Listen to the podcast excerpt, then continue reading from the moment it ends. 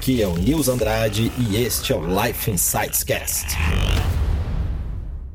Muitas pessoas me procuram para aprender meditação e quando eu vou conversar com essa pessoa, realmente o que ela está precisando é de um método para atingir metas.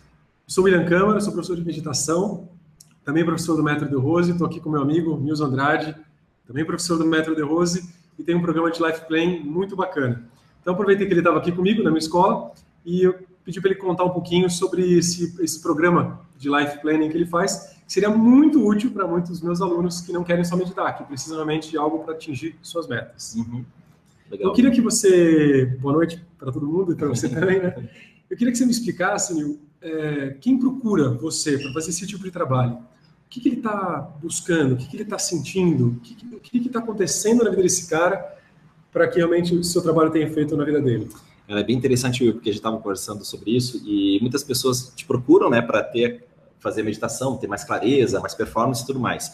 E as pessoas que é, entram em contato para fazer o life planning, elas têm alguns medos assim que, que eu levantei durante, é, durante os últimos 20 anos e que são muito impactantes. E aí, nas minhas palestras e eventos, eu sempre levo isso e é muito comum né, ter as pessoas terem esses mesmos medos, né?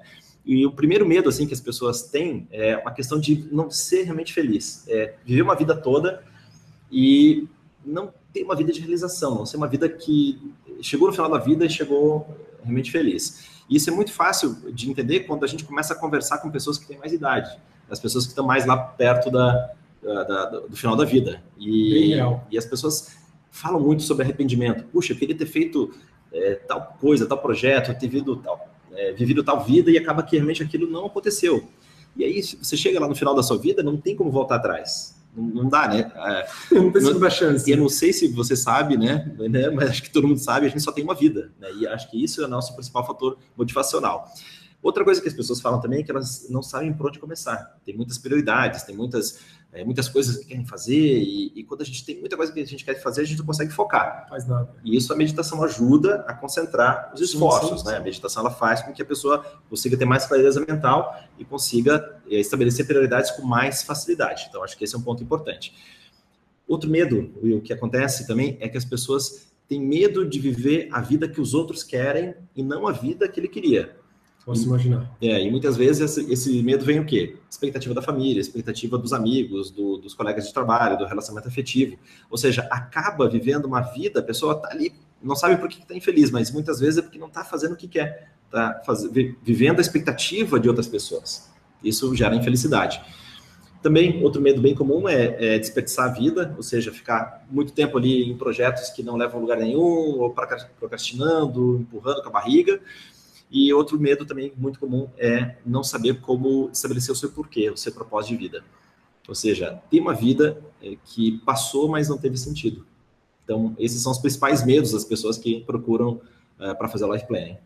Bacana, eu, eu, queria que o Nilson falasse um pouquinho sobre esse, esse, esse, trabalho que ele faz, porque eu sei que é algo muito impactante. Ele me conta os resultados e eu fico realmente impressionado.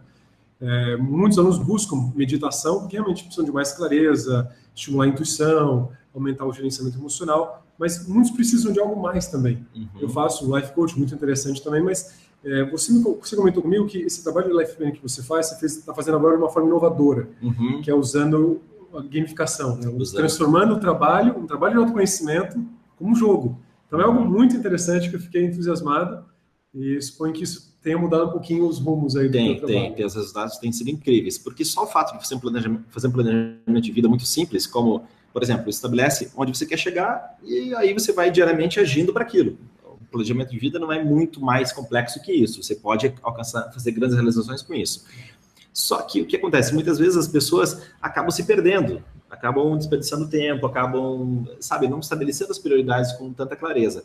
E aí o life planning, no formato de um game, ele faz com que fique muito mais divertido, muito mais gostoso, porque nós nos aproximamos do prazer e nos afastamos da dor. Então, se um planejamento gerador, o que é um planejamento que gera dor? Eu, eu vou lá, faço, não consigo alcançar o objetivo, gerou uma dor. Mais ainda, frustração também. Gera frustração. E, e, o que, que as pessoas fazem?